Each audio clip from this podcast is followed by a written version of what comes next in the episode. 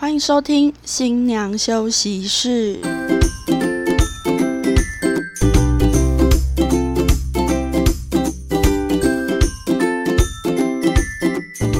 飞猪队友，拥抱好姐妹，我们是新娘房三姐妹，我是大姐，我是二姐，我是小妹。喜欢我们的节目，欢迎追踪关注以及订阅，或者是上新娘休息室的粉砖与我们分享或留言给我们哦。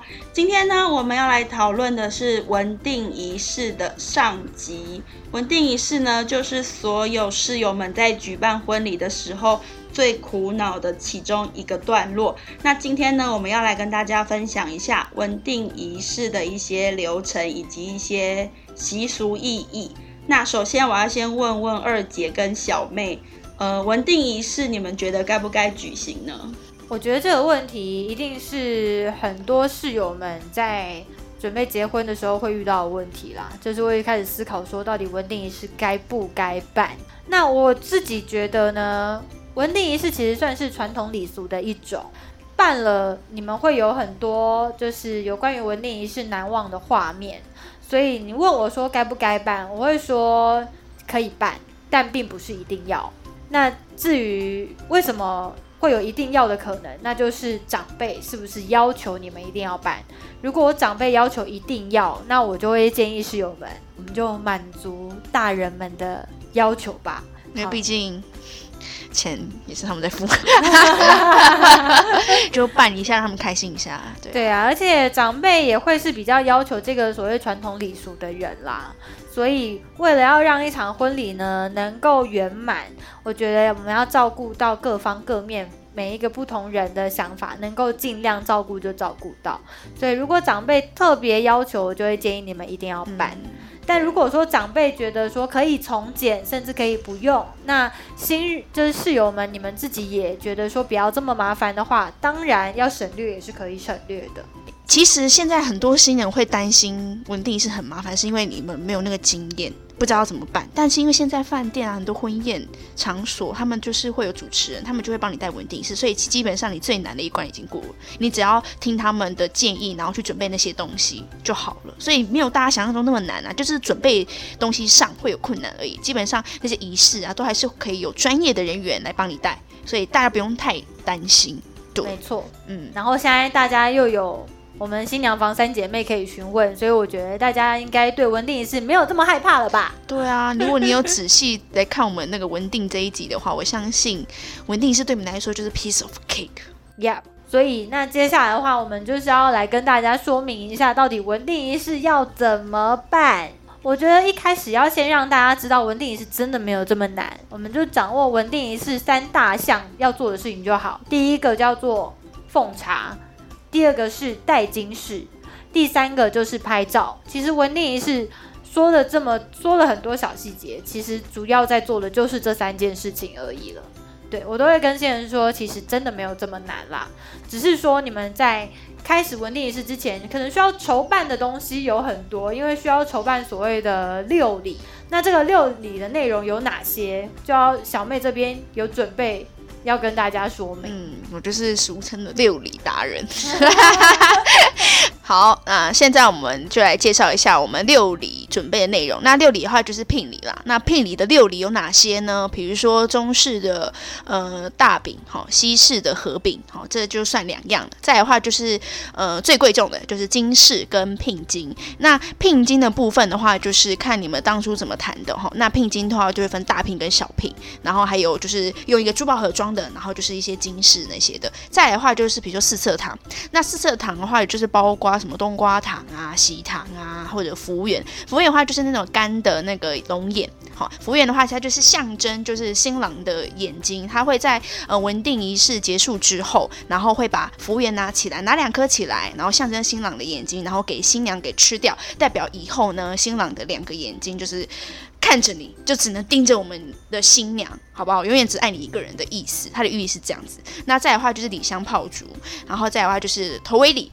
头尾礼的话呢，就是另外一半哈，新人从头到脚所有的一些衣物啊，或者是那个，比如说三 C 产品那些也是啦哈。那比如说像是帽子啊、眼镜啊，然后手表啊、衣服啊、裤子啊、鞋子这些，就是头尾里的内容。嗯，那这六礼的话呢，就希望大家就是可以多多去做呃挑选跟准备。那像是比如说呃礼香炮竹跟那个四色糖这些的话，一般的中式的笔店都有卖一个一个的套组，好，或者是我们在路边看到那种红色的店啊，就礼俗店那边也都会卖一盒一盒的那种套组，因为那些东西的话就是呃比较难准备，你就可以去找这些地方去做准备。嗯，这就是我们所说的六礼。这个木圣盒长什么样子呢？我们也会在发文，就是发照片给大家看，让大家知道这个木圣盒啊。然后另外还有一个是专门拿来放金饰用的珠宝盒，嗯，珠宝盒长什么样子呢？我们会再发文给大家看，哦，就是大家可以看一下我们的粉砖。然后这边有一个比较特别跟大家提醒一下的，就是这个所谓的六礼呢，基本上南方。准备了六礼来，女方就是从这里面回一半回去，所以像是比如说西式的合饼准备了十二盒来，女方就是回六盒回去。那头尾礼的部分呢，是男女双方。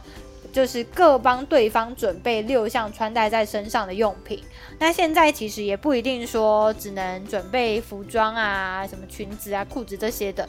很多人呢，他们可能现在开始往科技化走，喜欢准备一些三 C 用品，那也是可以的。主要就是准备否这对新人哈，男方帮女方准备，女方帮男方准备的六项物品就可以了。然后现在的话，因为大家觉得在准备这个六礼的内容太过繁琐，所以其实也很多人会开始选择用红包做替代就可以了。比如说香烛礼炮六色喜糖，就准备个红包袋，上面就写香烛礼炮六色喜糖这几个字，就代表了它。然后红包袋上面写头尾礼，也就做代表就可以了，不用说一定要去买到那那六项的物品过来。对对对，对对对，就是。如果从简的话啦，可以是用红包做替代就好了，就是可以不用准备的这么繁杂。没错，好，这个是六礼的部分，然后另外再来我们来说明一下，说这个文定仪式里面会有哪些的工作人员。好，除了婚庆，除了帮你们引导仪式的人之外，还会有两位很重要的工作人员，就会是好命婆跟媒婆。呃，所谓的媒婆是男方这边的长辈。他要做的工作主要就是在稳定仪式的过程当中当一个见证人，见证男方呢有向女方的长辈这边做下聘的动作，那女方这边呢也有回礼回给男方，然后呢也是象征着两家呢就是成为一家人的见证人，就是男方的长辈他会是找一位女生，呃男男男生的亲友也可以啦，就是他的。职位主主要就是媒人的位置，那好命婆呢，就是女方这边邀请的一位长辈。好命婆主要就是在新娘子做奉茶的时候，她会引领新娘逐一的向男方的长辈们奉上甜茶。那好命婆的人选呢，就是可以建议是上有老下有小，然后呢就是命很好很有钱之类的，就是象征着有福气的。呃，女性长辈，那其实简单一点来说，就是你看看你身边有没有哪一位长辈亲友是现在过的生活是你以后向往的，那我们就可以邀请他来当好命婆，他就是象征把好运传承给你。没错，就是沾沾他的好福分。没错，好来祝福这个这对新人未来的婚姻生活，这样子。对，但是现在呢，其实也很多人就是由一位做代表就好了，就是他们可能好命婆、媒人婆就没有分成两位来担任，他们就由一个人来担任就好了，可能就是主要由男方的媒人来去兼顾这个女方好命婆的角色，这样子也是可以的。但是现在的就是长辈啊，他们可能不一定有带过所谓的文定仪式，所以他们对流程不一定会这么熟。对。没错，因为现在很多是所谓的北梅郎，嗯，没错，你台语发音的很好，是吗？对，北梅郎，我总觉得我发音好像很奇怪。对，就是现在有所谓的北梅郎，就是他可能对仪式并没有那么熟，他就是因为啊家庭和乐、幸福美满嘛，所以被请来沾沾福气的，所以还是会很需要现场要有专业的人来做引导。好，那刚刚提到呢，我们把工作人员跟物品都已经介绍完，接下来我们就进入到流程的部分。好，这边呢，南方喝茶的人数字也是很有讲究的。好，这个南方喝茶的人呢，含新郎在内，基本六位。好，基本六位，那往上加呢，就要直接加到十位或者是十二位了，因为我们要避开四跟八这两个数字。为什么呢？不能用八这个数字，是因为八的台语发音跟 boy 就是拨开的那个拨是一样，是很像的。所以以谐音来讲，八这个数字的谐音其实并不适合用在婚礼上，长辈也会比较忌讳八的这个拨开的意思，很像把两个人拨开的意思。不会亏啦，哎呀，不会亏这样子哈，所以就是四跟八这两个数字呢，就请大家在安排喝茶人数的时候尽量避免。那特别提醒，新郎要加在里面哈，这个是含新郎的数字。然后接下来呢，安排好我们要入座的亲友之后，我们就要开始进入到第一阶段的奉甜茶。我这边呢，之前啊，我在学习文定仪式的时候，我有听过一个小故事，也在这边跟大家分享一下有关于奉茶的故事。我快睡着了，还好可以分享一个故事。赶快醒一醒，要来听故事了。好，就是在以前呢，大家都是那种媒妁之言，好，都是父母命来指腹为婚的这一种。大家不像现在可以这么好有自由恋爱，好，可能在结婚之前我们就先交往个三五年。呃，以前的人不是哦，以前的人他们可能呃两个一对男女要结婚，奉茶这一天才是他们第一次见面的日子。所以呢，这个新娘子走出来向男方的亲友奉茶的时候，也代表这个是男方亲友第一次见到这个女孩子的时间。好，所以大家都是第一次见面，男方呢也会在借由这一次的会面之后，来去衡量说，哎，这个女孩子适不适合嫁入我们家？那女生呢也会来看说，哦，这些就是男生这边的家人，那我是不是喜欢这个男生？我是不是有想要嫁入到他们家做媳妇？所以经过这一轮新娘奉茶给。这边六位喝茶的亲友之后呢，新娘就会先回到她的房间去回避，以及好好思考是不是要嫁入这个大家庭。好，男方这边呢，他们也在思考是不是要迎娶这个女孩子加入我们家。那如果说女生不想嫁进去，她就会躲在房间里面不出来。那男方这边呢，发现这个女孩子没有出来的时候，媒人就会很识趣的把男方的人都带走，就知道这个婚事谈不成。那如果说是男方家觉得，哎，这个女孩子不适合，那他们茶也不喝，放着，一群人就带走了。哇，好残酷哦！没错，就是一个那个很像什么以前的那个，对对对对对对，暗灯当当当，那个什么相亲节目之类的。对，就是男方如果不喜欢，就一群人就带走了。那新娘子出来看没有人，他们也知道了，这个婚事就结不成。那如果说新娘子出来了，她觉得这个男生可以喜欢，那男方呢人也都留在这边，觉得这个女生可以，那就可以进行到下一步，新娘子就会把茶杯一杯一杯的收回来，然后。那个男方这边喝茶的亲友就会把红包呢，他们会准备一包给这个新娘的喝茶红包，就会把红包卷起来塞在他们喝的那杯甜茶里的杯子里面，然后让新娘子回来去做收茶杯，这样子才是一个很完整的奉茶的奉茶的流程。对，而且也是一个很特别的小故事，我觉得这个很精彩。我觉得很棒啊！我觉得压力很大哈，压力很大的。我很想出去奉茶，说哎，人走光了是不是？哦，压力很大。但是我觉得很受伤，会很受伤。我觉得还不错，就是双方都有做选择啊。对啊，都可以做选择，就是彼此都还是有选择的权利。但我觉得女生可以选，男生好像不太能选，因为毕竟男生的话，新郎是最后一个，但前面还有爸妈、阿公啊、妈拢底下，但他们想走，但是新郎自己不想走。他好像也不得不走哦。对呀，如果我是新娘的话啦，我可能会看，哎，婆婆在，我就不出来。或者是哎，妯娌很多，就新娘、新郎的那个姐姐妹妹很多，哎，我也不出来。我要被哄开，狼心可是以前不是农业社会，感觉就是会很多啊，生二十个孩子之类的那一种，有没有？姐姐、姑姑什么的都在外面排一排。所以其实以以前。虽然没办法像我们现在自由恋爱，但是还是可以做选择的啦。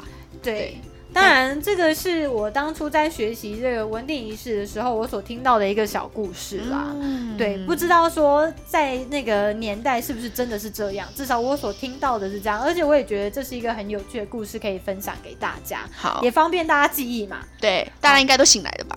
对啊，应该方便大家记忆，说知道这个新娘出去奉完茶之后要先回避，新男方喝完茶之后要出去收茶杯这件事情。好，还有就是要准备喝茶红包哦，南方的各位们，那红包要包多少呢？但新娘如果我是新娘，我当然想越大包越好啊，永远都不嫌多啦 永远都。不嫌多。错对呀、哈，这个个人随喜啦，但是基本上请不要低于一千二，还是有一个基本的，哦，基本的行行情价对对，我们是？还是一个基本的行情哦哈。好对，OK，对对，不要太少，不要太少，这样。好，OK，好，所以这个就是奉茶的过程。那奉茶接下来之后呢，好，这个要讲一下说，新娘在文定仪式的时候有三进三出，好，这个让大家比较好，就是好记忆。三进三出，这个要把它记起来。第一进呢，就是新娘子进来做奉茶；第一出就是奉完茶之后要走回房间去思考一下要不要嫁。好，这个是以前，不是现在。OK，好，然后第二进就是进来做收茶杯。再来第二出呢，就是收完茶杯跟红包之后，要走出去把钱收起来。我们这个收钱不要在人家面前收，好，我们把它先躲起来，然后把它藏好之后，再走出去进行下一个动作。所以这个就是三进三出里面的前两进跟前两出。然后再来第三进要做什么事情呢？大姐？好，接下来就会入座高脚椅。呃，以前有钱人家呢的少太太、少奶奶们呢，在坐他们家里的椅子的时候呢，其实都有一个小小的脚踏垫，因为呢，以前的人都相信有钱、有权、有势的人脚不会落地，出门会坐轿子。那坐上一个比较呃象征性的椅子的时候，他需要坐高一点，才会显示着他的权势、他的富贵是比别人家多更多的。所以呢，坐高脚椅的部分呢，它就是象征着未来嫁入这个家会好命，会成为有钱的少奶奶。那他们以前的人就会将这个习俗留下来。那也希望现在在做稳定仪式的时候，是给新娘子一个祝福。坐在高的椅子上，脚踩在矮凳上，这是一个脚不落地的象征。好，对以后希望嫁过去是可以做少奶奶的，对，享福的啦，享福的对，，是享福的一。个寓意的感觉。对。然后再来，我们这边做完高脚椅之后呢，就会进到后面即将要下一集我们要讲到的戴金饰的过程。但在戴金饰之前，我们要先跟大家说明一下过礼跟回礼，这个是要做什么，跟它内容含义是什么，这样子。回礼的话呢，就是我们不是有那个，比如说聘金有分那个大聘跟小聘嘛，对不对？那我们女女方这边的话呢，会收到男方的大聘跟小聘，那我们会收下我们的呃小聘，那会把大聘呢作为回礼的动作，然后回给我们的男方。那我们所有准备的聘礼的那六礼呢，我们也会汇一半给我们的那个男方那边，对。那像小妹刚刚有提到的这个收小聘回大，不是收小聘回大大聘这件事情啊，当然这个就是要看各家，就是双方男女双方的长辈在提亲的时候，或者是在仪式前的讨论上决定的是多少，因为现在也有很多人是直接不收聘金的，也有。嗯，对哈，那或者是有要收大聘的人也是有，就是各家自己讨论完的状况来决定。好，这个其实也没有一定，只是说现在大部分人啦，确实都是只收小聘，然后会退大聘回去。好，所以这个就是双方家人的沟通上很重要，只要室友们呢，在这个双方家长之间做一个很好的沟通桥梁。对，因为每个人的习俗的认知，或者是北中南的习惯不太一样，所以在做仪式的时候，就是要稍微的讨论一下、沟通一下，那双方的家长想要怎么样一起完成这个被祝福的稳定仪式嘛？总不希望在准备仪式的时候是会有不同的意见，然后两边是互相妥协的状态。对，那在做仪式，当然最最重要的就是，不管是好命婆牵着新娘奉茶，或者是媒人在做见证的时候，记得都先不要挡到摄影师的镜头，这很重要。对，就是尤其是在奉茶的时候啦。对对，因为奉茶的时候，好命婆会在旁边牵着新娘嘛。那摄影师当然是希望说可以拍到的是新娘那一侧，但是有时候好命婆呢，就是不知道自己要换位置，就会去挡到摄影师的位置。所以这边的话，就可以适时的去提醒一下好命婆，好要来看一下这个摄影师在哪个地方，从什么地方拍过去。对，然后我们稍微侧身一下，让摄影师可以拍一下新人的画面，这样没错。如果大家呢对于我们今天所提到的这个文定仪式的内容有问题的话，也可以在我们的粉丝专业上面去做留言分享。好，那如果说我们这边有一些可能讲的不够仔细，需要补充的地方呢，也可以留言告诉我们，我们也可以再就是更详细的来跟大家做一个文定仪式教学哦。好，那我们文定仪式的上集先到这里结束。如果呢，对于今天的内容有任何的疑问，或者是有什么事情想跟我们一起分享的，都欢迎到我们的粉砖留言哦。那我们今天就到这里结束喽，拜拜，拜拜。